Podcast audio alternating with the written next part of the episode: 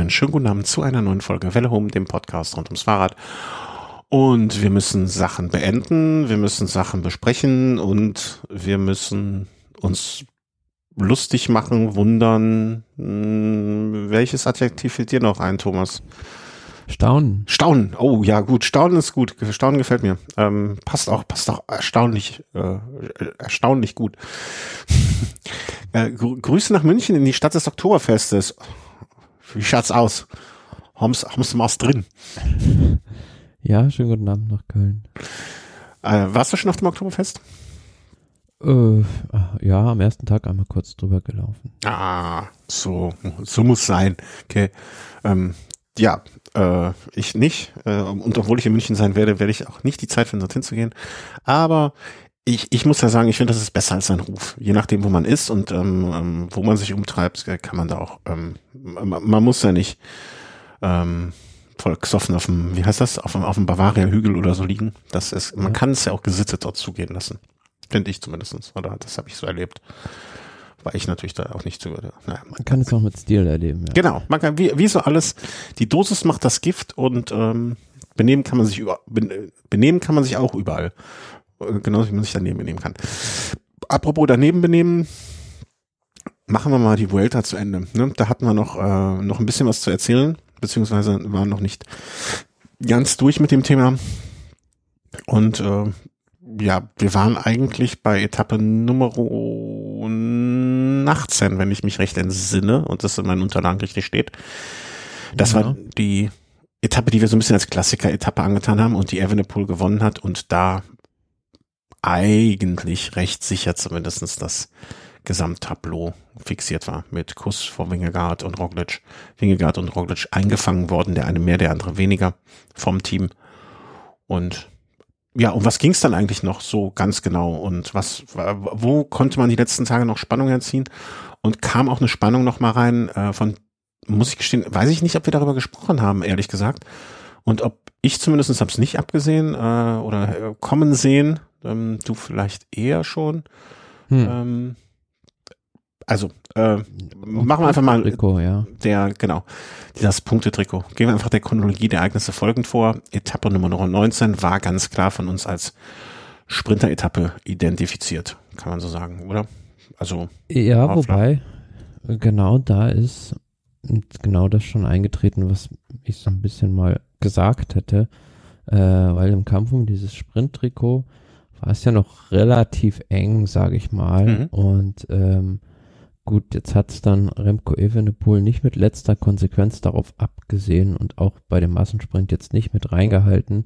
Aber was wäre denn gewesen, wenn er es gemacht hätte, weil es genau dieses Szenario eingetreten. Hm. Äh, was zu befürchten war, dass Kelton Groves mal nicht eingreifen kann. Der war nämlich, ähm, wenn du dich daran erinnerst, da gab es einen recht spektakulären Sturz an der 3-Kilometer-Marke, hm. ähm, wo ein Fahrer, meine ich, von Alpecin äh, war es, der äh, sich beim Umblicken am Hinterrad eines anderen aufgehängt hat und dann äh, Caden Groves äh, ja so von seinem Rad runtergesprungen ist, richtig. Mhm. Äh, mhm. hat, konnte gerade noch einen Sturz vermeiden, aber natürlich war das dann für ihn gelaufen.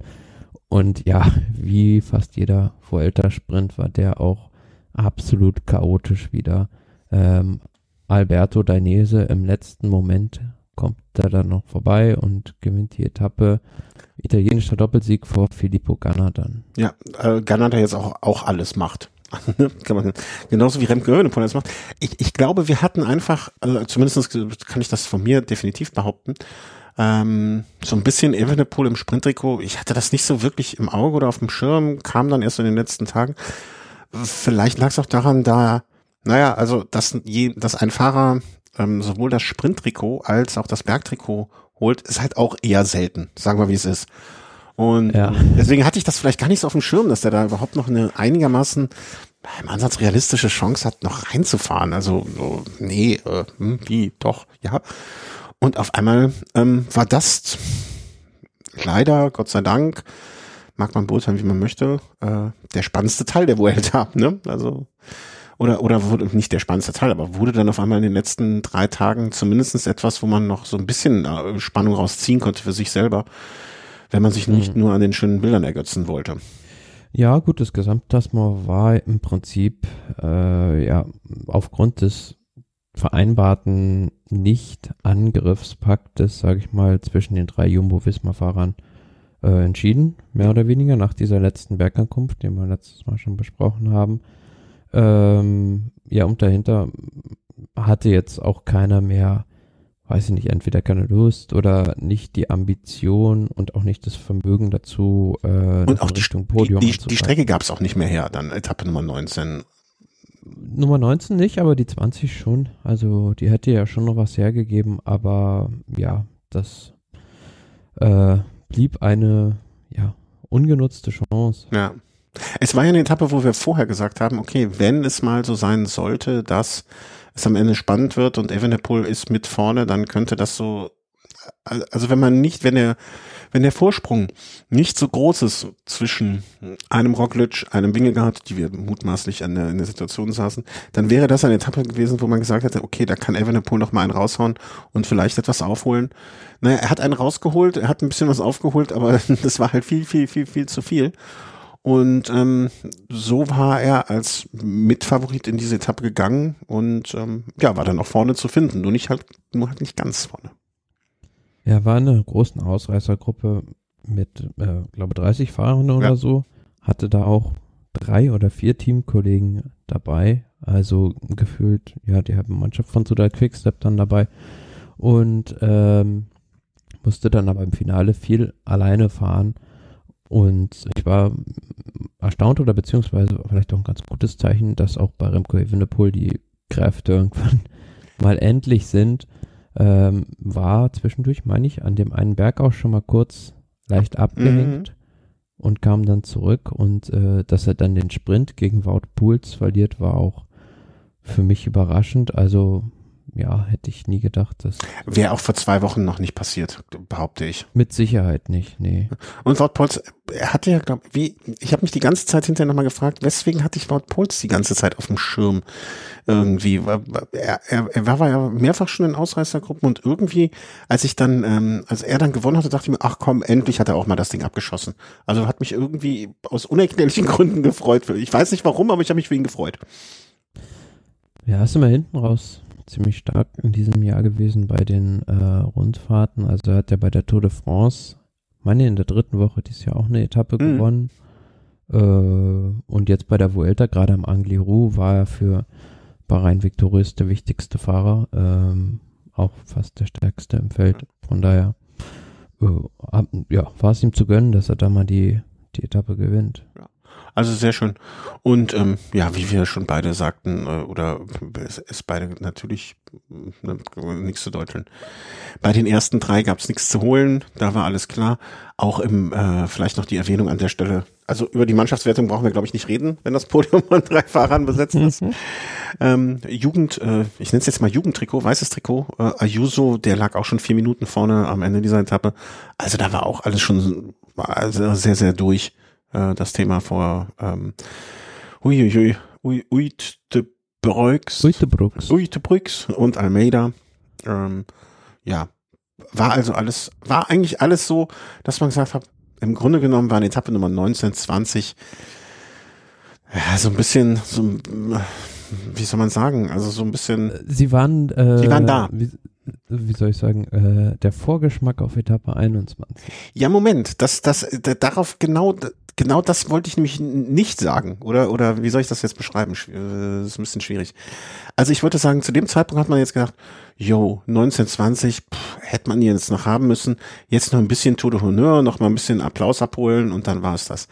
Und das ist dann aber bei der, genau bei der Etappe Nummer 21 zu meiner Meinung nach ähm, vielleicht dem mit einer der spannendsten Momente überhaupt der ganzen äh, Vuelta kommt. Nicht, nicht dem spannendsten Moment, aber zu einer der spannendsten Momente, ganz sicher. Ähm, das war ja nicht absehbar. Ne? Und äh, ja, wir hatten dann natürlich auch schon wieder Diskussionen, Tour de Honneur, ja, nein. Vielleicht, da müssen wir, da möchte ich auf jeden Fall gleich auch nochmal drüber sprechen, aber für mich die 21. Etappe wirklich herausragend. Also Spannung, sagen. Spannung pur. Muss man sagen, für mich auch, äh, was eine Straßenetappe bei einer Grand Tour angeht, die beste seit Jahren, also an eine, eine der besten. Abschluss. Ich mich, Letzte Etappe Ja. ist aber, ne? äh, genau. Ja.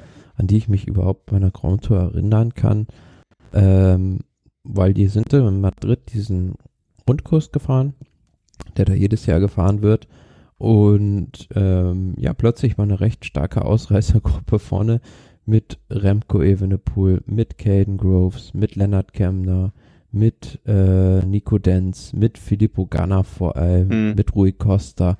Also das sind jetzt Fahrer, äh, da brauchst du schon zwei ganze Mannschaften im Prinzip, um mindestens um die zurückzuholen. Und das war dann dadurch, dass Caden Groves natürlich vorne war in der Spitzengruppe, ähm, ist eine Mannschaft hinten schon mal oder die Sprintermannschaft dieser Vuelta, soll man so sagen, nicht gefahren natürlich, weil äh, der vorne war und der natürlich mit durch die Führung gefahren will, war und hat da sein Punktetrikot verteidigt.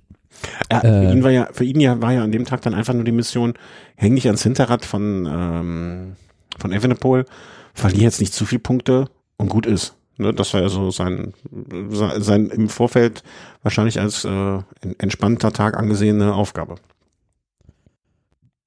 das war erstmal sein Primärziel und ähm, dass dann vielleicht noch mehr bei rausspringt, äh, war erstmal so nicht abzusehen. Mhm.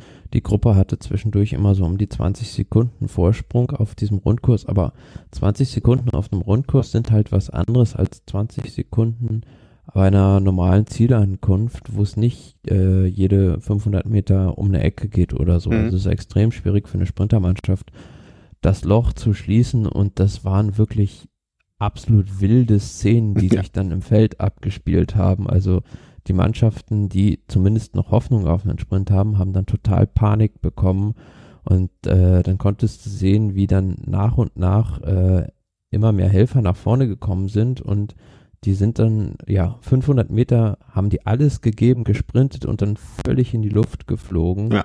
Äh, und das war, ja, für die einfach nicht mehr, nicht mehr zu reparieren letztlich. Ähm, die haben dann ja im Prinzip den Anschluss zu der Gruppe noch geschafft, aber ich fand es dann bezeichnend, dass sich dann äh, vorne die in der Gruppe angeguckt haben und als dann die Sprinter näher kamen oder das Feld wieder rankam, Remco Evenepoel einfach losgefahren ist. Er wusste genau, er gewinnt nicht, aber er hat sich gesagt, äh, ihr gewinnt heute nicht, ihr Sprinter aus dem Feld mhm, raus, mhm. sondern wir haben mir so viel investiert, das möchte jetzt, möchte ich, dass zumindest einer aus der Gruppe gewinnt. Ja. Äh, ich behaupte, er hat zumindest noch kurz und ganz klein bisschen gehofft, dass er vielleicht durchkommt. Also so, so, so, so ganz ohne Hoffnung durchzukommen, ist er hat das wahrscheinlich nicht gemacht, aber ich bleib bei, äh, bin da bei dir. Ähm, wahrscheinlich hat er sich gedacht, besser, ähm, besser einer von uns als einer von denen und ähm, hat das Ding dann durchgezogen und ja, wurde dann nochmal übersprintet. Und auch von, äh, von ja, Caden Grooves vor Filippo Ganna, Rico Dance, wo ist Evenepoel gelandet? Am Ende Achter. Ähm, warte, ich muss mal kurz. Muss mal ein bisschen, bisschen Hüsterchen. Ähm, Nico Dance auf dem dritten Platz auch, äh, denke ich mal, für ihn ein erfreuliches Resultat noch am Ende. Also, äh, dass er sprinten kann, hat man zwischen, weiß man ja zwischenzeitlich äh, ja, seit dem Giro d'Italia, als er da diesen Monstersprint bei seinem zweiten Etappensieg hingelegt hat. Hm. Und so war dann auch die Vuelta zu Ende. Ne? Und äh, für Evenepoel hat es dann nicht auch noch gereicht, neben dem Bergtrikot äh, das Sprinttrikot zu holen. Ist vielleicht auch gar nicht so schlimm. Ähm, er wird's, er wird's verkraften.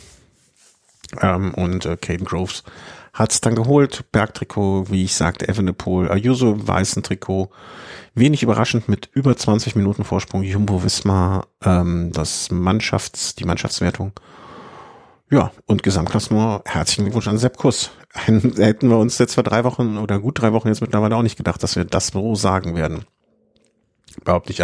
Nee, mit Sicherheit nicht. Also, äh, soll man so sagen, äh, er war ein Sieger unter Gnaden seiner Kapitäne oder ähm, vielleicht, mhm. also insgesamt ist es natürlich eine schöne Geschichte, dass ähm, zwei so große Rennfahrer wie Primus Roglic und Jonas Wingegaard ähm, einem Fahrer wie Sepp Kuss, dem sie sehr viel zu verdanken haben, was zurückgeben und ihm dann, sage ich mal, diesen Vuelta-Sieg äh, überlassen, weil wenn sie gewollt hätten, hätten sie natürlich äh, zumindest Wingegaard hätte ähm, Sepp Kuss dann auch aus dem Trikot fahren können, bin ich fest von überzeugt. Hm. Aber ist natürlich, ähm, der wird denen jetzt erstmal dankbar sein und äh, sie sind sich seiner Loyalität sicher, wobei natürlich dann die Frage ist, wie diese Konstellation in dem Team das nächste Jahr ist.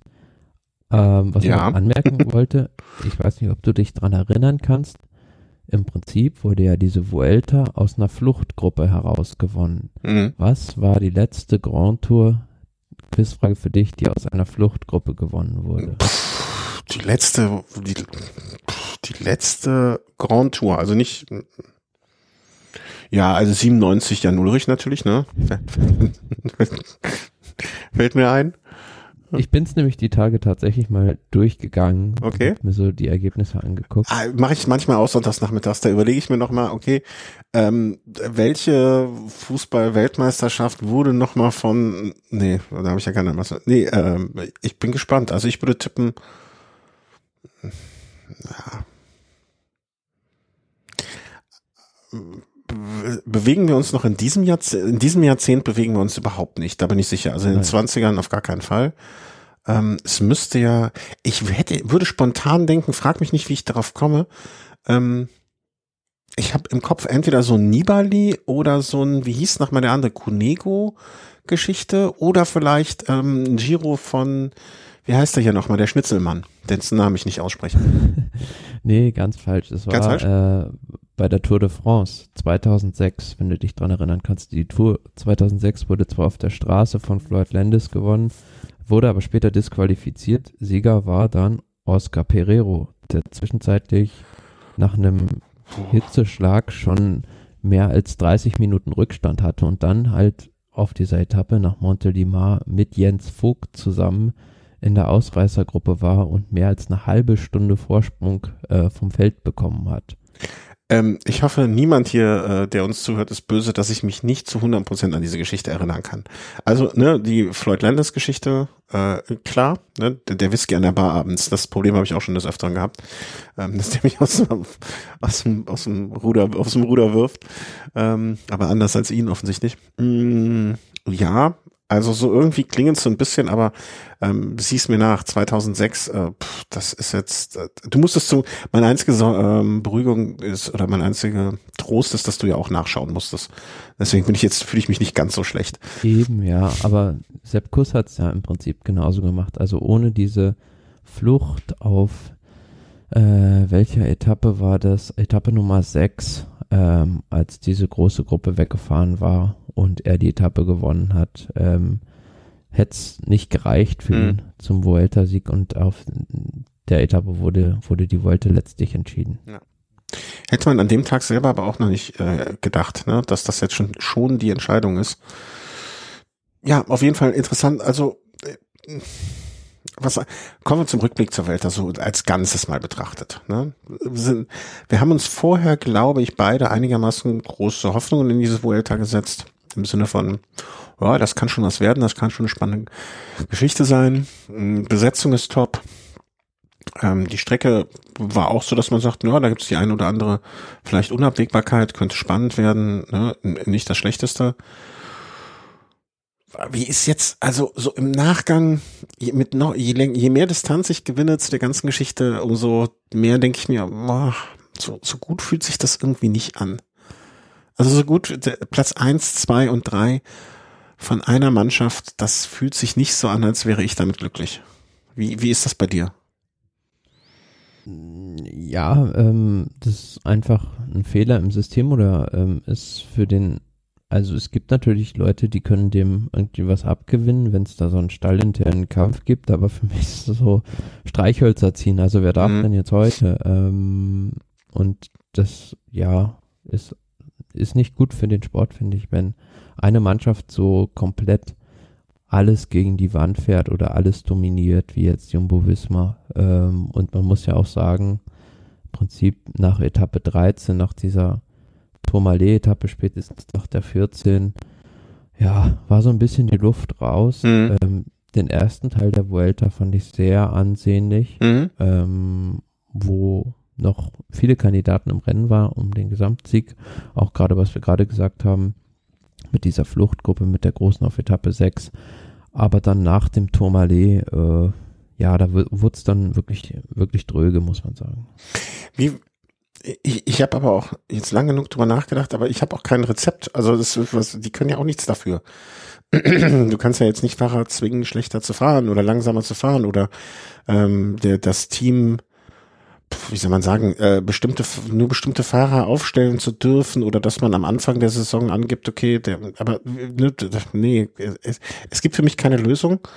Ähm, ist die einzige Lösung, die ich aber auch nicht haben wollen würde, sage ich dir auch direkt, wäre so ein amerikanisches äh, Profisport-Trading-Programm, ne, dass der schlechteste, dass der beste Fahrer dann jetzt zur Strafe nach nächstes Jahr für keine Ahnung, nächstes Jahr ist Winnegard dann im Team von im Trikot von Total Energy ähm, und, und, und so Geschichten, das ist ja auch nichts, was wir sehen möchten, ne? Ähm, was heißt nichts, was wir sehen möchten? Also das Problem, wie du schon sagst, ist ein strukturelles im Radsport, dass die, die am meisten Geld haben, auch die Siege einfahren. Im, im Profisport, äh, ich würde das sogar auf den Profisport im Allgemeinen äh, ausdehnen. Klar, Geld okay. schießt Tore, Geld äh, dreht Räder schnell. Ähm, ja. Es ist überall meistens gleich.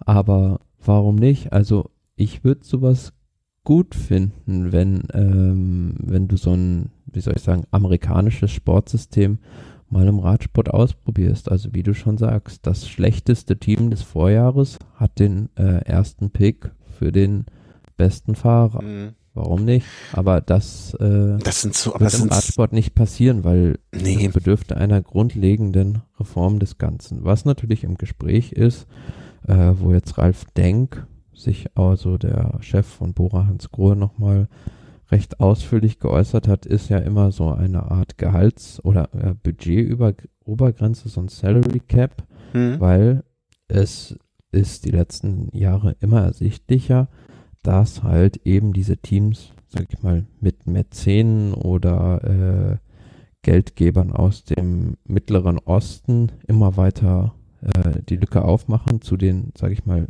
Mittelständlern, wie halt äh, einen Suda Quickstep oder einen Bora Hans Grohe, ähm, die können da halt mit ihren Budgets dann irgendwann nicht mehr mithalten. Mm, ja, ich, ich würde das, äh, so, so ein Sales Cap oder wie man das dann auch immer das, das finde ich ehrlich gesagt ein bisschen schwierig, weil es dann die Fahrer trifft und, und, und die, die können ja am wenigsten für die Situation, ne? Also wenn man jetzt Nö, sagt, äh, das trifft das Budget des Teams. Okay. Ja, dann würde ich das aber, äh, dann, dann, dann finde ich es interessanter oder besser. Ähm, ich weiß gar ist nicht. Allerdings. In welchem, warte, lass mir den Gedanken zu Ende führen. Äh, in irgendeinem Sport habe ich das gesehen, dass wenn man sozusagen ähm, sein Budget hat, also angenommen jetzt das Team Total Energy, ne, um, um dabei zu bleiben, bekommt auf einmal einen Investor, ne, die, äh, die, die Velo Home AG mit äh, nahezu unendlich finanziellen Möglichkeiten, äh, würde das Team Total Energy übernehmen, du wirst sportlicher Leiter werden, ähm, der Chris äh, Publicity und keine Ahnung, was wir anderen machen. Ähm, so, und dann würde es ein, äh, so ein Sales Cap geben und man würde sagen, okay, ihr habt jetzt die Summe X von acht Millionen an Budget, ich weiß gar nicht, was sie für Budgets heute haben, aber ich sage jetzt einfach mal acht Millionen, ähm, und für jeden weiteren Euro darüber kommt Geld in einen Topf. Ja, also wenn du neun Millionen gibst, dann dem Team, dann musst du noch eine weitere Million dann auch geben in einen Topf. Und dieses Team wird dann den, äh, das Geld wird dann den Teams zur Verfügung gestellt, die keine acht Millionen haben. Ne, das wird dann auf die so ein bisschen nach dem Schlüssel verteilt irgendwie. Ähm, und zwar mhm. nicht im Sinne, und, und zwar im Sinne von, wie du es eben gemeintest auch, ne, das Schlechteste bekommt am meisten. Vielleicht auch sowas, ne? Ich weiß gar nicht mehr, ob das, ob ich das irgendwann mal gelesen habe als Modell oder ob es das in irgendeinem Sport gibt oder so, ne? aber sowas auch, ne? Das, das, das ist ein Länderfinanzausgleich sozusagen im, im, im Sport. Ja. Weiß nicht, ob das vielleicht so eine Lösung wäre, keine Ahnung. Aber auf jeden Fall ähm, halt, muss ich muss ich aber auch andererseits sagen, dass ich den Radsport jetzt für am als eine der Sportarten, die so traditionell sind, dass ich mir kaum vorstellen kann, dass da sowas kommen wird. Nee, leider nicht, weil es sind zu viele Parteien im Spiel, ähm, um dieses System mal grundlegend auf den Kopf zu kehren. Ähm, bedarf es halt schon zum einen ähm, irgendwie eine Einnahmequelle für die Mannschaften, um nicht mehr rein auf diese Sponsoring-Gelder äh, angewiesen zu sein. Also ähm, Klar, andere Sportarten haben da andere Erlösmodelle. Ähm, bin mir auch nicht sicher, ob da im Radsport, was gerade so Übertragungsrechte oder sowas, äh, so viel Geld zu verteilen wäre, äh, Mhm. äh, was jetzt die, sagen wir mal, die großen Veranstalter, also die ASO zum Beispiel, für sich da jetzt einbehält und ähm, ja, wenn dann aber den Teams irgendwo bei einer Tour de France für die Bereitstellung des oder die Öffentlichmachung des äh, teaminternen Funks, was waren das, 5000 Euro oder so gezahlt werden, dann ist das einfach nur lachhaft. Mhm. Ja, da, da kann man schon den Kuchen ein bisschen gerechter verteilen. Mhm. Ob das letzten Endes dafür reicht, um solche Budgets zu finanzieren, mag ich, mag ich bezweifeln, Mhm. weil ähm, andererseits ähm, sind natürlich solche Sachen wie Vermarktung auch immer so ein bisschen daran gebunden, dass so ein Team mal wächst oder wachsen kann, sage ich mal. Wenn ein Team eine gewisse Tradition, also 10, 12 Jahre, sage ich mal, äh, sich aufbauen kann, dann wird es auch eine gewisse Fanbase sich erarbeiten Genau, das- können, das die auch grad sagen. bereit sind, dafür Geld auszugeben, äh, sagen wir mal, für Merchandise und so Zeug. Mhm. Ja, die, das, das steht, genau das Wort Fanbase ging mir auch da gerade durch den Kopf, ne? Dass man sich halt vielleicht dann eher mal ein Trikot holt. Und äh, auch so ganz einfache Sachen, also so, so einfach umsetzbare Sachen. Ey, schreib doch bitte einfach mal hinten den Namen von den Fahrern drauf. Es würde mir doch den Job auch einfacher machen, die Leute wieder zu erkennen. Und ähm, äh, die Fan-Art-Trikots würden sich, äh, glaube ich, auch mit einem silbernen Rand irgendwo ganz gut verkaufen lassen. Also, ne, da, da, das war ja auch sowas, was wir immer schon gesagt haben. Schreib doch einfach den blöden Namen drauf. Das, das, äh, für viele Leute wäre das vielleicht ein Anreiz, so ein Trikot sich mal, mal wieder zu kaufen. Stell dir mal vor, es wird jetzt ein Timon, ach, will ich gar nicht drüber nachdenken. Ähm, ja, also, aber ich, ich finde, was, was mich, was mich daran so ein bisschen auch selber, also, oder ich ärgere mich da über mich selber, weil ich denke mir dann andererseits, na, jetzt kommt das, die ganze Vuelta 2023 wird bei mir immer so ein bisschen mit Geschmäckle im Hinterkopf hängen bleiben, so nach dem Motto, ja, Sieger von Mannschaftsgnaden und so weiter und so fort. Das ist ja eigentlich auch schade, ne? Weil Sepp Kuss kann ja auch nichts dafür, dass er jetzt in einem Team fährt, wo zwei sind, die potenziell noch ein bisschen besser sind. Aber er war nun mal der Schnellste und hat deswegen die Vuelta auch völlig zurecht gewonnen. Hätte, wäre aber, ne, was, was hätte alles sein können oder was hätte passieren können? Ah, ist aber nicht und er war der Schnellste. Naja, auf der anderen Seite muss man ja auch, sage ich mal jetzt fairerweise auch erwähnen, dass äh, jetzt ja die einige der besten Rundfahrer gefehlt haben. Also ein Tadej Pogacar war nicht dabei, ein Adam Yates war nicht dabei, ein Carlos Rodriguez nicht, ein Simon Yates, Mhm. ähm, David Gody hat gefehlt. Also da war jetzt natürlich auch die Konkurrenz bei der Vuelta ein bisschen überschaubar für die Mannschaft und ähm, da muss man sich dann nicht wundern, dass da so eine Dominanz zustande kommt. Ja, äh, ja klar, aber ähm, das ist ja Prinzip der Vuelta, kann man schon fast sagen. Also dass das jetzt so nicht die hundertprozentige Elite vielleicht da ist. Aber Sepp Kuss hat das Ding gewonnen und ähm, ja, das äh, ist ein bisschen auch manchmal, also ich muss auch sagen, ein paar Fahrer, so ein, da hätte ich mir, vielleicht geben wir nochmal unsere, erwähnen wir nochmal unsere Tipps, ähm, damit wir auch hier mal Asche auf unser Haupt. Äh, ich hatte getippt Wingegaard, äh, vor Mass, vor Evenepoel, Henrik Mass, Mass war blass, würde ich sagen, um, um wirklich einen Karlauer rauszuhauen.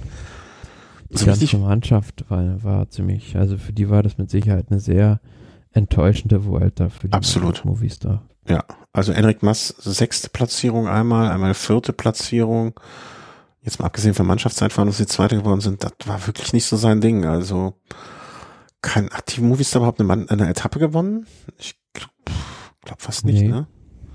Also wirklich bittere Enttäuschung. Movistar, Henrik Mass, keine Ahnung, war der Wurm vielleicht drin? Vielleicht soll es nicht sein. Vielleicht war zu viel Druck auch. Also vielleicht, ja, vielleicht hat er mitbekommen, dass ich hier ihn auf den zweiten Platz setze. äh, ja, und Evenepoel haben wir, glaube ich, mehr als genug drüber gesprochen. Ähm, das war halt nix. Und ähm, ja, du, Roglic vor Evenepoel vor Ayuso. Mit Ayuso, finde ich, lagst du zumindest schon mal ganz gut, ne? Also der ist am ehesten dem, wie du ihn eingeschätzt hast, äh, hat er sich einsortiert. Ja, um ganz vorne ranzukommen, ist er vielleicht noch ein bisschen jung, äh, 21. Äh, letztes Jahr war, meine ich, äh, Dritter sogar, also auf dem Podium. Hm? Ähm, ja, und dieses Jahr, gut, da gab es im Rennen auch einige Umstände, die ein bisschen zurückgebunden haben. Auch gerade was das wieder angeht, äh, hat sich genau das bewahrheitet, was wir befürchtet haben bei der Mannschaft, Ja. die einfach vogelwild wieder gefahren sind. Also äh, sowohl Almeida als auch äh, Marc Soler teilweise, wobei der ja noch mannschaftsdienlicher war jetzt mhm. äh, als ein Almeida teilweise, der dann am Angliru äh, ja vor irgendwie 200 Meter vor seinem Kapitän hergefahren ist. Ähm, ja, aber das äh, kommt ja bei UAE nicht überraschend. Insofern äh, ist jetzt nichts Unerwartetes und ich finde Ayuso ist auf einem guten Weg. Ähm, der wird das längerfristig schon wuppen. Da bin ich äh, ganz sicher, dass man, dass wir mit dem noch viel Spaß haben werden. Ähm, ja, und ansonsten, äh, im, im, Grunde genommen, ne, wenn du Sepp Kuss rausnimmst, wäre er auf den dritten Platz gefahren, den wir ihm äh, so prognostiziert haben. Und Evenepoel nun ja. Auch da wiederhole ich mich mehr als äh, alles über ihn gesagt. Ja, machen wir einen Deckel drauf, machen wir einen Knopf dran. Das war dann die Vuelta. Ähm, ich frage mich nach so der letzten Grand Tour des Jahres immer, welches war jetzt die schönste, welches war die beste, welches war die interessanteste Grand Tour. Ich, ich hätte jetzt vor der Vuelta, also hätte man mich da gefragt, hätte ich gesagt, es, oder hätte ich es nicht ausgeschlossen, dass es sogar so in puncto Spannung und ähm, aufregenden Ereignissen und so weiter und so fort vielleicht sogar die Vuelta wird. Ähm, jetzt im Nachgang, also wenn man es so sieht, also der Giro er war zwar lange spannend, aber ähm, der war zu wie soll ich sagen, äh, drittwochlastig. Also mhm. äh, da waren die Schwierigkeiten zu sehr am Ende mit dieser 13-Etappe und ähm, mit dem Bergzeitfahren Monte Lussari, wo sich alle die Kräfte noch aufgespart haben, ja. dass da vorher zu wenig passiert ist. Ähm, und die Tour war ja im Prinzip äh, ja nach diesem Einbruch von Pogacar auch entschieden. Entschieden, ja, ja. Ja, das war auch da recht früh. Also verbuchen wir das Jahr 23. Es gab keine herausragende Grand Tour. Also alle, alle gut, ne? Also keine Beschwerde, aber so in puncto Spannung zumindestens war jetzt da nichts bei, wo man, also die Spannung wurde ja schon rausgezogen, kommen, gehen die sich noch irgendwann an die Kehle bei Team Jumbo äh, bei der Vuelta oder nicht? So eine richtig, so eine Kracher Grand Tour war es nicht. Kracher Grand Tour ja war es nicht. Würde ich einfach mal behaupten. Wobei die Tour, muss ich sagen, jetzt es nochmal so Revue passieren lasse, war die Tour bis zu diesem Jahr Zeitfahren, wo Wingegaard recht deutlich gewinnt, äh, sehr, sehr unterhaltsam, muss ich sagen. Ja, ich, ich ja, unterhaltsam, aber so knaller, unterhaltsam ist gut, aber das ist halt noch nicht spannend. Ich, für mich ist eine Grand Tour dann auch, also ähm, gewisse Aspekte der, der, der, der Vuelta fand ich jetzt auch spannend und interessant und, und, und alles, ne? Aber so eine Knaller, Dingsbums, also du sagst ja richtig, ne? Wingegaard nimmt 1,38 Pogacar beim diesem Zeitfahren. Danach war ja alles aus. Danach hat ja keiner mehr irgendwie noch einen noch einen Fingerhut dem Pogacar gegeben. Ne? Und ähm, was dieses Jahr, wo Van Art einmal stehen geblieben war und dann wieder hinten dran gekommen ist, ja, ich glaube schon, ne? Bei der, war das nicht die Etappe danach oder die übernächste?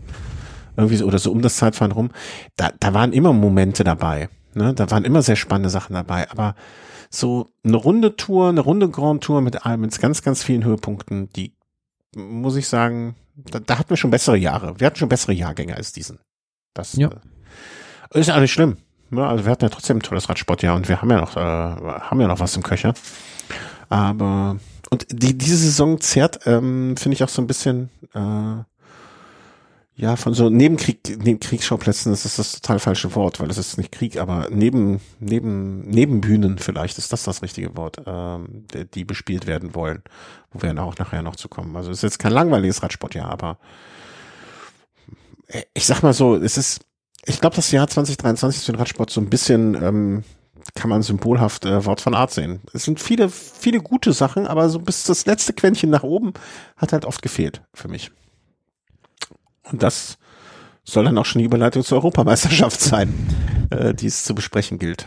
Ähm, wenn man sich jetzt, äh, wenn man sich mal die, ähm, wie heißt das hier, die, die Nationalitäten wegdenkt, sondern sich überlegt, in welchen Teams fahren die denn oder sind die, fahren die sonst, da macht die Jumbo einfach nahtlos weiter.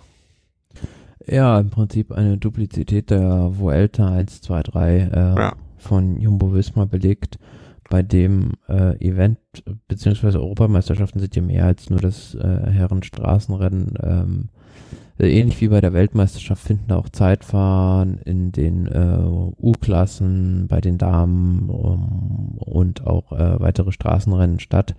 Ähm, ich habe ehrlich gesagt ziemlich wenig davon nur verfolgt, weil ich das auch. Event äh, ja lief irgendwie unter ferner liefen dieses Jahr. Letztes Jahr war es ja in München ähm, im Rahmen der European Championships und äh, ist vielleicht so ein kleiner ja, schwer, vielleicht der Vergleich hinkt ein wenig, ein, ein kleiner Vorgeschmack auf das, was so mit der Rad-WM im nächsten Jahr ist, wenn es halt nicht mehr dieses riesige Glasgow-Ereignis mhm. in diesem Jahr ist, sondern einfach wieder eine normale Straßenrad.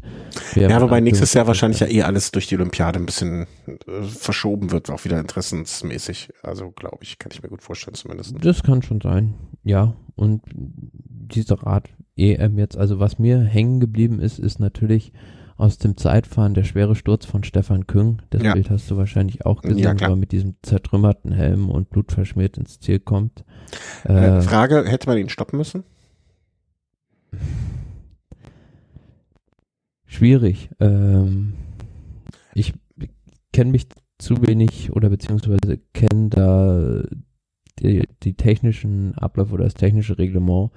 Bei so einem äh, mhm. Meisterschaftsrennen bin ich zu wenig im Detail drin, als sagen zu können, ob der Arzt da irgendwelche Vorschriften gibt oder, oder Vorschriften zu geben hat oder ob es da überhaupt einen Paragraphen, sage ich mal, gibt, mhm. ähm, der irgendjemanden eine Verantwortung dafür zuweist, einen Fahrer in solchem Fall gegebenenfalls zu stoppen. Jetzt mal von den Regeln abgesehen, so äh, ähm, regelfrei, äh, so gefühlt.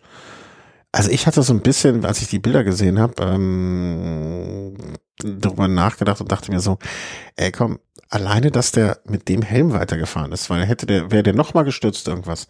Der, der Helm war ja gebrochen, ne, der war ja kein richtiger Schutz und je nachdem, wie der innen drin gesprochen ist oder gesplittert ist, hätte das halt echt nochmal übel ausgehen können. Dass ein Stefan Küng zweimal auf so einer Strecke stürzt, ist zugegebenermaßen nicht das Allerwahrscheinlichste, was passieren kann. Ne? Aber nichtsdestotrotz, ähm, schwierig. Also ich weiß nicht, du, du kannst dich nicht dran erinnern, weil das ist viel, viel, viel, viel, viel zu lange her. Vielleicht war es sogar schon vor deiner Zeit. Das, nee, ich glaube nicht. Ähm, eins der äh, am meisten mir ins Hirn gebrannten Sportereignisse in meinem ganzen Leben äh, war der war das Finale vom Marathon 1984. Ich weiß nicht, ob wir da, ich glaube, ich, glaub, ich habe es hier schon mal erwähnt. Ne? Kann das sein? Klingelt da was bei dir? Ja, kann sein, dass ja? du das schon mal erwähnt hast. Äh, ist der Frau wirklich ins Ziel getaumelt? Also die muss und da musst du ja dann noch so eine so eine Stadionrunde drehen und die ist wirklich, äh, das sah schlimm aus. Äh, Ne, und auch da die Diskussion damals, hätte man sie stoppen müssen, hätte man sie anhalten müssen und ja, nein und so weiter und so fort. Äh, eben genauso eine schwierige Entscheidung damals. Ne? Man hätte sie laufen lassen und ich glaube, da gab es meiner Erinnerung nach auch ziemlich viel und ausgiebige Kritik danach. Ähm, Die Frage ist immer, wer soll denn stoppen? Also wer soll das machen? Also ein Kampf, den Kommissar. Ein Kommissar kann ja auch äh, spricht ja auch Strafen während des Rennens aus. Warum, warum soll er nicht auch so eine Möglichkeit? Warum soll er nicht auch die Autorität bekommen, jemanden ja, zu stoppen? braucht er die Handhabe. Also ja. äh, er hat ein Auto, gesagt, ausbremsen, ausbremsen. Dann wird im Zweifel der Kommissar von der UCI gefeuert, weil er äh, seinen Kompetenzbereich verlassen hat, weil er darf das eigentlich nicht. Ja, da muss man ihm die Kompetenz geben. Das ist ja der Schritt. Ne? Also ich, ich fand es wirklich an der Stelle schwierig, weil jetzt wenn der Sport, also er war ja ansprechbar oder wirkte zumindest auf mich ansprechbar, konnte klar denken und alles und so fort und die Verletzungen waren jetzt nicht so stark, zumindest erweckt es den Anschein, als wären sie nicht so stark, ähm, dass er nicht hätte fahren können. Aber alleine für die Geschichte, dass, dass der Helm, der gebrochene Helm, ne, wenn er nochmal da drauf fällt, wer weiß, was da passiert wäre und so weiter, äh, das, das fand ich ein bisschen sehr problematisch ähm, an der Stelle. Äh, hätten sie vielleicht wenigstens den Helm wechseln können oder so. Naja, wurscht. Was hast du denn, äh, was sagst du denn dazu, wie, wie das passiert ist eigentlich? Hast du es gesehen? Wahrscheinlich schon, oder? Nee, habe ich auch nicht äh, auf dem Schirm mehr. Äh, der ist einfach, der, der, das war eine völlig unspektakuläre Szene. Also der ist einfach gefahren, gefahren, gefahren und ist auf einmal nach links weggedriftet, wie als wenn er jetzt, mh, wie soll man sagen, wie als wenn er auf einmal äh, gedanklich so so weggedriftet, also so als hätte er einfach so, hm. ach, was mache ich denn morgen eigentlich? Ich habe noch gar nichts vor. Hm, ja, ich könnte dann, buff. Oh, da war ja eine, eine Absperrung. Also so äh, wirkt das irgendwie auf mich.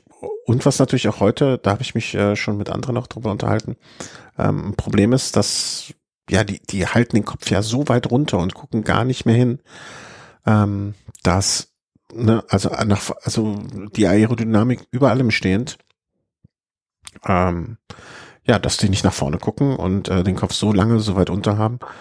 Das, das, da versucht man jetzt auch reglementtechnisch, äh, hat man ja schon angedacht oder drüber nachgedacht, ob man da irgendwas machen kann, was ich in der Durchführung total un, für fast unmöglich halte. Ne? Also dass da irgendwie was, was und wie soll man das steuern? Ja, man denke nur an den Unfall von Egan Bernal, der auf dem ja. Zeitfahrrad äh, in den stehenden Bus gefahren ist, weil er äh, ja Kopf nach unten und äh, das Fahrzeug dann nicht mehr gesehen hat. Äh, genau, ne? also da gibt es ja immer mal wieder Beispiele, ähm, äh, die insbesondere auf diesen Zeitfahrrädern passieren, weil der Fahrer, wie du sagst, Kopf nach unten und ähm, äh, ja Aerodynamik muss man gucken. Ich habe schon heute, ich habe schon die Tage die Idee gehabt, mal und nicht so wie so ein ähm, wie so ein Spiegel, weißt du, so 45 Grad gedreht, dass du so nach vorne mhm. guckst, gerade nach unten, guckst aber trotzdem nach vorne, so versetzt. Ähm, als meine kleine Tochter mit so einem Spiegel um die Ecken guckt Ding hier stand und mich dachte ich, oh, warte mal, wie kann man das denn noch benutzen? Hm, Zeitfahrrad unten montieren, oh. ähm, naja, wird wahrscheinlich, äh, ich, ich glaube nicht, dass sich durchsetzen wird, wenn irgendjemand die Idee aufgreift und damit sehr reich wird, dann kann er mir was abgeben. Die Debatte äh, wird aber trotzdem ja kein Ende nehmen, beziehungsweise wieder, fürchte ich, äh, Feuer fangen, wenn äh, etwas wieder passiert. Äh, absolut, ja. Naja, hoffen wir jetzt, dass äh, der Stefan Küng sich nicht längerfristig äh, verletzt hat und dass es ihm bald wieder gut geht und dass die Verletzungen nicht so stark sind. Und ähm, ja, Straßenrennen haben wir schon erwähnt. Ähm, haben wir schon erwähnt? Ja. Nee, wir hatten nur gesagt. Haben wir erwähnt, ja. Äh, aber, Laporte, ähm, ja, doch.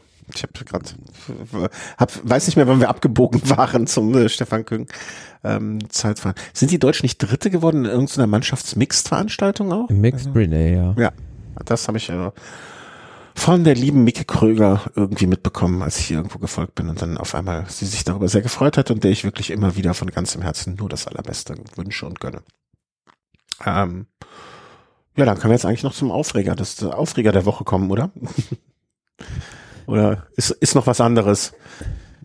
Nee, das äh, Diskussionsthema der Woche ist ähm, die im Raum stehende Fusion von zwei großen äh, Mannschaften. Und das Verrückteste daran ist, dass der Name Ineos dabei nicht fällt, die ja keine Fahrer für die kommende Saison haben. Also nur sehr wenige. Ähm, ja, also äh, den, ich sage mal 90 Prozent der Menschen, die uns hier zuhören, wenn wir es nicht sagen, müssen wir erzählen jetzt keine große neue Überraschung, wenn ich sage, dass es um die Fus potenzielle Fusion des Teams Jumbo Visma mit Sudal Quickstep geht. Ich gucke jetzt einfach mal so aus Spaß an der Freude auf den Roster von Sudal Quickstep fürs kommende Jahr. Da haben sie, warte, lass mich kurz zählen, 23 Fahrer. Das Team Jumbo Visma hat für die kommende Saison, lass mich kurz zählen, 27 Fahrer. Da ich mal ganz gut aufgepasst habe, weiß ich, dass 27 und 23 50 sind. Was will man mit diesen 50 Fahrern in der kommenden Saison alles machen? 20 entlassen erstmal. Erstmal 20 entlassen. Ist gut für die Stimmung, ist gut für die Moral der, der Truppe. 20, die alle einen Vertrag für nächstes Jahr haben, die auch ähm, dementsprechend nächstes Jahr Gehaltszahlungen bekommen werden oder eine Abfindung oder so weiter. 20, wenn du keinen neuen, äh, wie heißt es, ich wollte schon sagen Verein, wenn du kein neues Team findest, was das alles übernimmt, ne, wo du dann vielleicht aber auch noch sagen musst, okay, der Herr Wen haben wir denn jetzt? Greifen wir irgendwann mal aus. Der Herr Hesmann, mal abgesehen von seinem Doping-Verfahren, da wollen wir gar nicht drüber nachdenken, äh, kostet uns, ich weiß nicht, was kostet so ein Profi, so ein Hesmann im Jahr? Äh, sagen wir mal, pff, muss ich selber versichern. Sagen wir mal, der kostet uns 200.000. Ihr liebes Team, Ineos, ihr braucht noch Fahrer. Nehmt uns den noch ab und von den 150, von den 200.000, die wir sonst nächstes Jahr ihm zahlen müssen, übernehmt ihr 100, wir 100. Also das kostet erstmal sehr, sehr viel Geld, glaube ich. Aber du hast jetzt schon mal 20 Fahrer entlassen, bisschen Angst geschürt, bisschen Druck gemacht. dann sitzt du da mit dem Herrn Evenepoel und mit dem Herrn Roglic, vielleicht dann noch mit dem Herrn Wingegaard und der Herr Sepp Kuss hat ja auch eine Grand Tour gewonnen. Mit den vieren sitzt du am Tisch. Der Julian Alaphilippe hat auch noch Bock auf eine, auf eine große Grand Tour. Und dann überlegt ihr euch mal, hm, wie verteilen wir denn jetzt diesen, diese, diese Tour de France Plätze? Hm, wie machen wir das denn? Also irgendwie wirkt das alles für mich so ein bisschen mit der Brechstange. Hm, ja, also ich möchte sagen, dass ich dem Braten da noch nicht traue, mhm. weil ähm, das meiste, was dazu jetzt kolportiert wurde, ähm, also die erste Nachricht, Ursprungsnachricht kam von dem Bel äh, niederländischen Portal Wiederflitz oder Wiederfeeds, äh, mhm. wie auch immer das wie auch immer man das richtig ausspricht. ausspricht ähm, und darauf haben sich erstmal alle gestürzt natürlich und bezogen. Ähm, und äh, ja. Ich habe hab noch kurz auf den Kalender geguckt, ob nicht erst am äh, 1. April ist, muss ich sagen.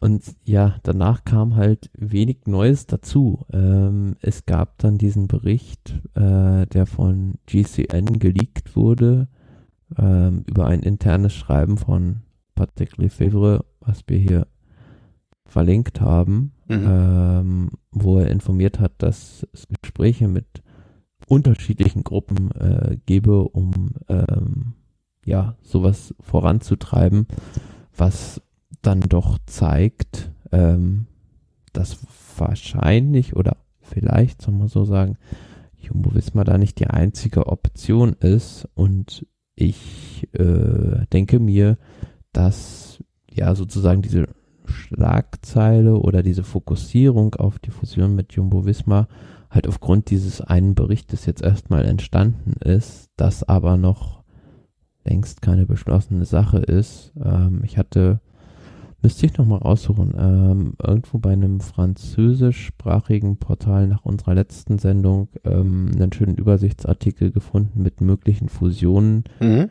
wo ähm, auch ins Spiel gebracht wurde natürlich die Geschichte mit Ineos, dass Ineos und äh, Suda Quickstep zusammengehen, was rein von der Logik her äh, auf den ersten Blick ja sinnvoller wäre. Absolut. Aber, ja. aber auch, ähm, dass eventuell Ineos und äh, Movistar gemeinsame Sachen machen könnten.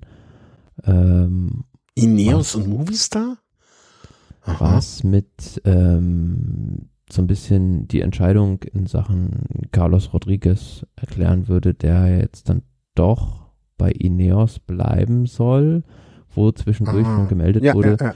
dass er relativ sicher bei Movistar im nächsten Jahr ist. Also das äh, gibt da vielleicht viele Szenarien. Also ich will mhm. mich jetzt nicht nur auf diese Wismar-Sudal-Geschichte äh, konzentrieren, rein also wenn wir die Punkte durchsprechen, ist es wenig sinnvoll, ähm, weil klar, du hast A, hast du zwar so ein super Team, aber B, ähm, machst du dir ziemlich viele Feinde, äh, wenn du, wie du schon gesagt hast, ähm, ja. die Fahrer erstmal und Stuff rauswerfen musst.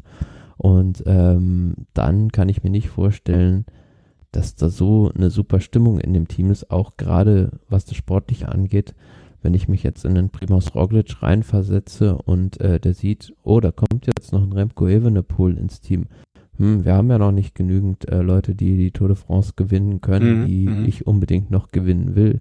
Ja, äh, das bin ich bestimmt nicht so begeistert darüber. Auch aus der Perspektive von einem Remco Evenepoel ist das alles andere als ähm, der, ein, ein Traum-Szenario. Äh, Garen Thomas hat das in einem Podcast jetzt gesagt, äh, dass Evenepoel Jumbo Visma hassen würde und äh, Jumbo Visma Evenepoel. Also das geht so erstmal wenig aus dem ersten Blick zusammen. Und was man auch noch beachten muss natürlich, ist immer, was so Ausrüstung, Equipment und sowas mhm. angeht. Also Cervelo und Specialized müsste man sich halt auch irgendwo einigen. Die haben ja wahrscheinlich auch langfristige Vertra Verträge oder Partnerschaften mit den Teams. Äh, und vor allen Dingen ist es mir zumindestens mal aus gesteckt worden aus Kreisen, die gewöhnlich gut informiert sind, dass sich Cervelo ähm, den, wie soll man sagen, den Vertrag mit Jumbo wirklich hat einiges kosten lassen oder einiges an Ausrüstung in Gelb. Also ne, da ist da ist vieles geflossen, weswegen dafür, dass Jumbo dann gewechselt ist und ähm, ja, Evenepoels, äh, Evenepoel, Suda Quickstep, die werden ja jetzt auch nicht von heute auf morgen dann alles, äh, äh, alles aufgeben wollen. Insofern ist das auch nochmal ein schwieriger Punkt bei so einer, bei einem solchen Zusammengehen dieser Zeit. Andererseits was natürlich. Ich hab, warte, ich, warte mal, ich, hab, ich hatte einen schönen Satz äh, gestern. Ich weiß gar nicht, ob ich den geträumt habe oder gelesen habe. Ich glaube sogar, den habe ich mir selber fast ausgedacht. Bei der Fusion gibt es keine Gewinner. Also wirklich niemanden. Selbst, selbst den, den ich am wenigsten mag bei der ganzen Fusionsgeschichte, Patrick Lefebvre, selbst, äh, also das, den kann ich mir auch nicht vorstellen, dass der das wirklich will.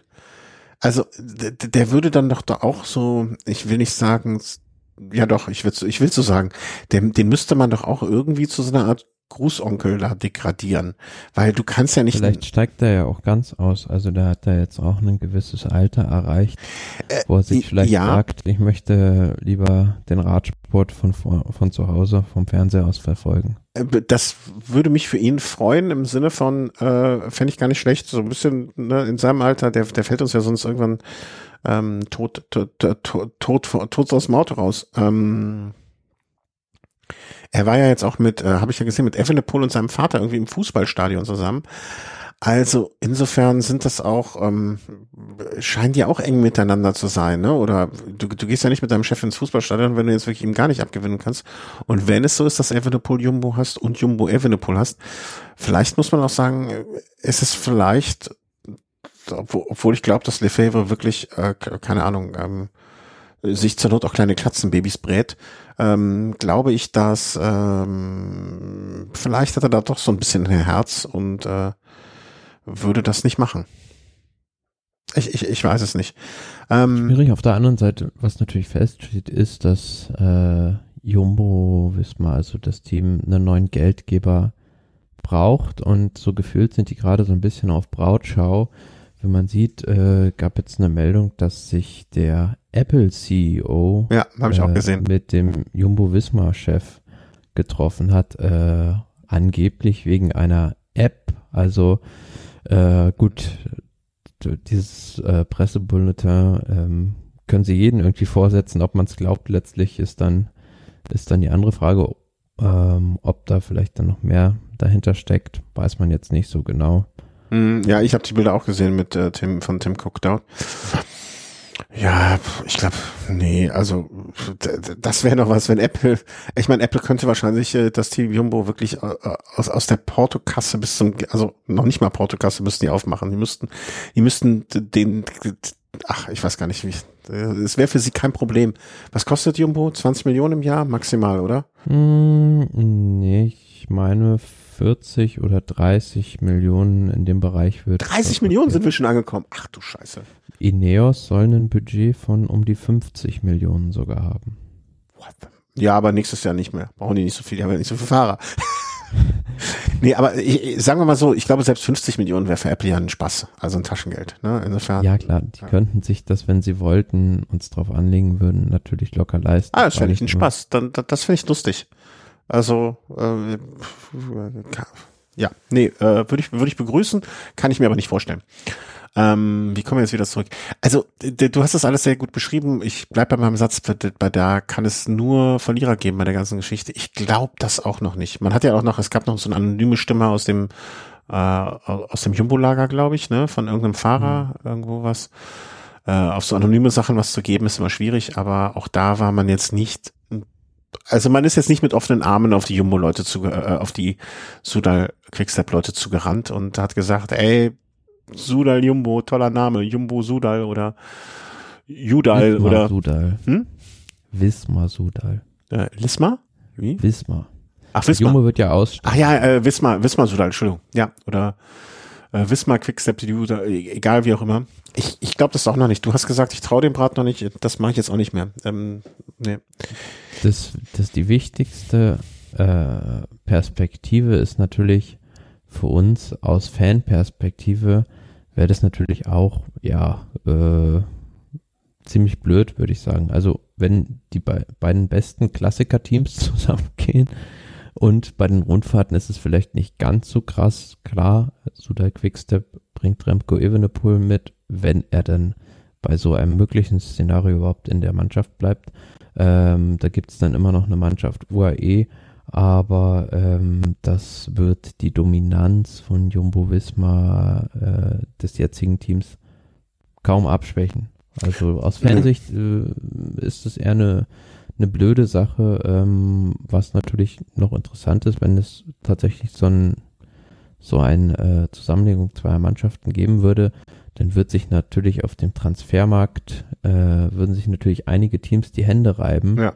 äh, weil da doch der ein oder andere, ja, sehr gute Fahrer für etwas weniger Geld frei werden könnte. Äh, vielleicht ist das der Punkt, wo ähm, äh, Wismar, äh, Quatsch, Wismar, äh, Ineos dann sagt, ja, wir nehmen euch den Evenepoel schon, oder wir nehmen euch den Rocklet schon ab, wenn ihr den nicht mehr braucht, aber dann bezahlt ihr bitte in der ersten Saison 50 Prozent seines Gehalts, sonst könnt ihr das Gehalt für ihn bezahlen und er bleibt bei euch.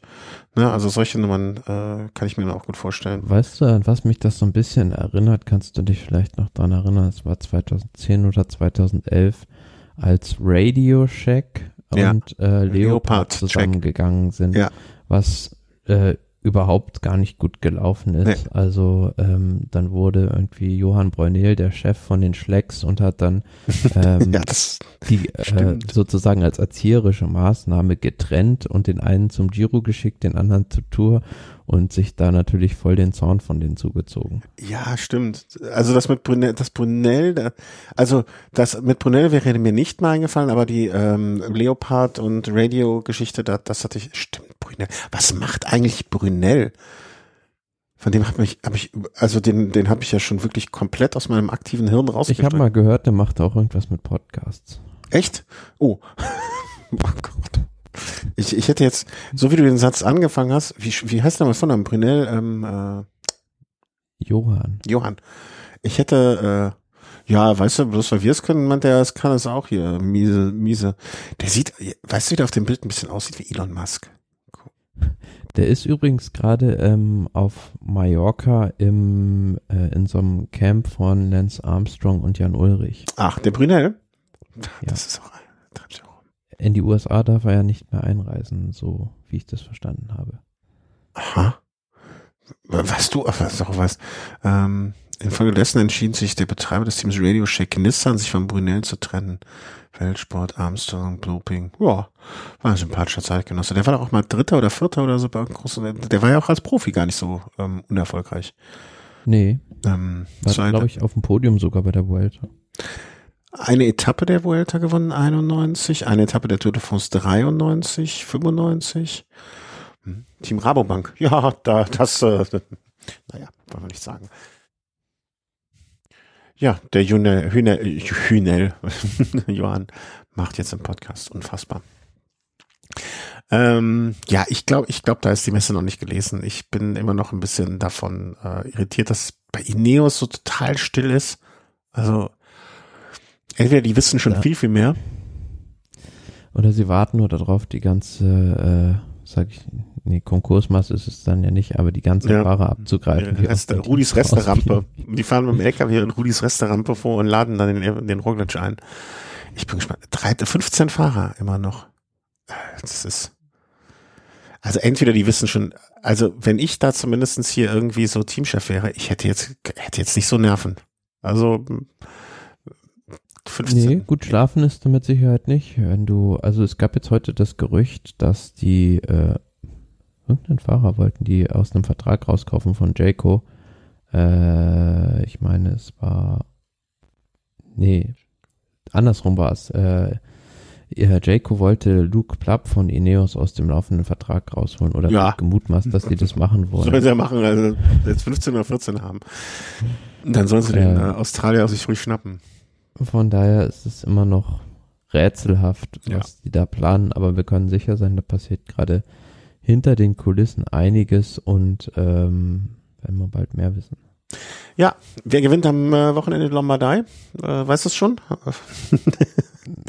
Es ist ja dann in Ach nee, das ist jetzt danach die Woche. Entschuldigung, habe ich mich erst vertan. danach die Woche, ja, aber ich bin mir ziemlich sicher, ähm, ich meine, er startet, dass es Tati Pogacar wieder machen wird, ähm, weil da hat sich jetzt, ja, sag ich mal, ein bisschen erholen können und Mhm. äh, das Rennen liegt ihm.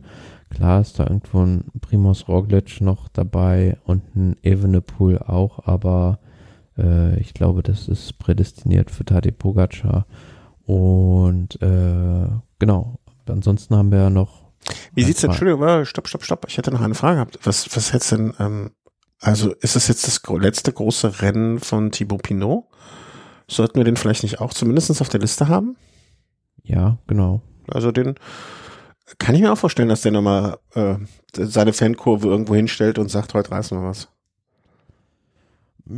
Ja, mit Sicherheit. Aber ob der jetzt äh, mit den äh, da nochmal sozusagen um den Sieg gegen Pogacar fahren kann, wage ich zu bezweifeln. Hm, okay, ist in Ordnung, kann ich mitleben.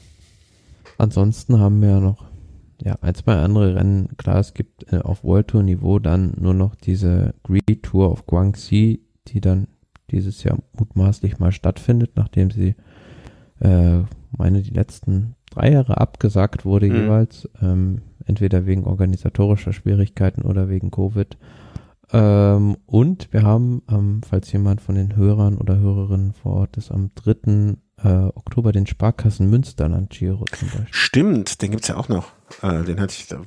auch ein Rennen, wo ich immer mal starten wollte, also beim Jedermann-Rennen, aber es irgendwie nie gemacht habe, äh, ohne dass es eine richtige Begründung gibt. Vielleicht bin ich jetzt mittlerweile zu alt dafür, aber stimmt, das gibt's auch noch. Und der was- sogar. Wie viele Nachrichten, wie viele Räder stehen eigentlich jetzt bei dir in der Garage für dein Crossrennen? äh, ich stapel sie schon. Nein. Du stapelst sie äh, schon? Ja, gut. Ja, sehr freundlich, dass das halt- erfolgreich war. Hm. Klingt, klingt nicht so, sag ich mal vorsichtig. Nee, ich hatte jetzt neulich nochmal, ist jetzt glaube ich schon irgendwie ähm, eine Woche her oder so nach der Anmeldung geguckt, aber äh, immer noch nichts Immer noch gefunden. nichts, ja, okay. Irgendwie, irgendwas, irgendein fahrbarer Untersatz wird sich ja auftreiben lassen, bestimmt. Ich habe gehört, du, du, du arbeitest auch irgendwas mit Fahrrädern. Vielleicht kann, ist da irgendjemand dabei, der dir was leiht. Das wär- Das würde sich schon finden lassen. Ich glaube, das äh, Hindernis ist erstmal die Anmeldung. Ja, das kriegen wir hin. Also pff, mir, mir ist letztens aufgefallen, ich, ich werde ja in Kürze mit dem Fahrrad, äh, mit dem Zug fahren. Ähm, da, das wäre auch fast gescheitert, weil ich wusste gar nicht, ich hatte mir so ein Fahrradticket, also hier so ein Fahrradticket und mein Ticket gekauft und eine Sitzplatzreservierung, aber ich wusste nicht, dass man das Fahrrad auch nochmal reservieren muss. Schien mir auch völlig unlogisch. Aber äh, da, da wurde ich dann massiv ausgelacht und dann hieß es ein paar Tage später so, ja, nee, jetzt brauchst du gar nicht mehr versuchen, du kriegst jetzt eh keinen Platz mehr. Also eigentlich ist diese Reservierung schwierig, das Schwierigste daran, an überhaupt. Und ich so, ui, ui, ui, dachte ich, wäre mein ganzes Projekt schon wieder in, in, in, ins Wasser Ah, gefallen. ist, Aber ja. wenn man morgens um Viertel vor sechs mit dem Zug fährt, dann sind noch Fahrradplätze frei. Naja. Das stimmt, ja, die sind immer nur, äh, gerade in Fernzügen sind die begrenzt, oder? Auf Ja. Äh, vier oder fünf Stellplätze oder so. Ja, ja, und dann auch sehr begehrt, vor allen Dingen dann so Strecke von Großstadt zu Großstadt, äh, lange Mhm. Strecke. Ähm, ja, habe ich aber einfach Schwein gehabt. Muss man auch mal haben. Gut, dann würde ich sagen, ich muss schon gehen, das ist ein langer Tag und später Abend. Äh, nee, langer Tag, der jetzt zu Ende geht und dann später Abend. Machen wir einen Deckel dran? Äh, nee, Knopf dran, Deckel drauf war das, ne? Oder andersrum? Wurscht. Ich würde sagen, wir melden uns nach der Lombardei-Rundfahrt oder wenn wir verkünden können, ähm, dass vielleicht dann doch das Team AG Dessert mit dem Team Needle Check fusioniert hat, während das Team Movistar mit Kofidis zusammengeht und Bora Hansgrohe endlich mit Astana Ralf Denk äh, in Kasachstan einmarschiert. Oder irgendwelche Sachen in der Richtung. Welches, welches wäre deine Lieblingsfusion, wenn du dir jetzt zwei aussuchen könntest, die an Groteskheit kaum zu überbieten wären? Das ist eigentlich eine gute Frage. Oder wenn man sich so ein Fantasy-Team bauen könnte. Äh, UAE und Bahrain vielleicht, die können sich, glaube ich, gar nicht ausstehen. Hm, Schade. äh, Ich glaube, Alpe, Alpecin und Sudal, das wäre auch eine ex explosive Mischung, kann ich mir vorstellen. Also zwei belgische Teams. Hm. Am meisten. Groupama und Jumbo Visma, die können sich auch sehr gut leiden. Ja. Am meisten, am, das, am, am, für den Markt besten wäre, wenn, ich weiß immer noch nicht, wie man sie ausspricht, Akea Samsic, mhm. ähm, müsste auf jeden Fall dabei sein und dann vielleicht noch äh, AG Dessert, weil dann hätten wir auf einen Schlag 67 Fahrer in einem Team. Da, da wäre dann viel auf dem Markt zu haben. Nun ja, ähm, wenn ihr noch irgendwelche Gedanken dazu habt, die wir nicht hatten, ähm, freuen wir uns über jeden Kommentar, der uns da hilft. Und ja, bedanken uns wie immer für eure Unterstützung, ob ihr uns äh, etwas über Euphonic spendet, dass wir unseren Tönen ein bisschen schöner machen können, ähm, ob ihr so etwas spendet, ob ihr uns einfach Kommentare da lasst, ob ihr über unseren Amazon-Link äh, etwas kauft oder, oder, oder. Es gibt viele Möglichkeiten, uns äh, ja, zu unterstützen oder uns zu helfen oder uns ähm, wie soll man sagen, eure Freude hierüber zum Ausdruck zu, äh, zu verleihen. Und ja, ich sag nach München alles Gute, eine schöne Wiesen, gell? Das gutes, gutes Wiesenwetter habt's. Und auf bald. Ja, bis dann. Tschüss. Tschüss.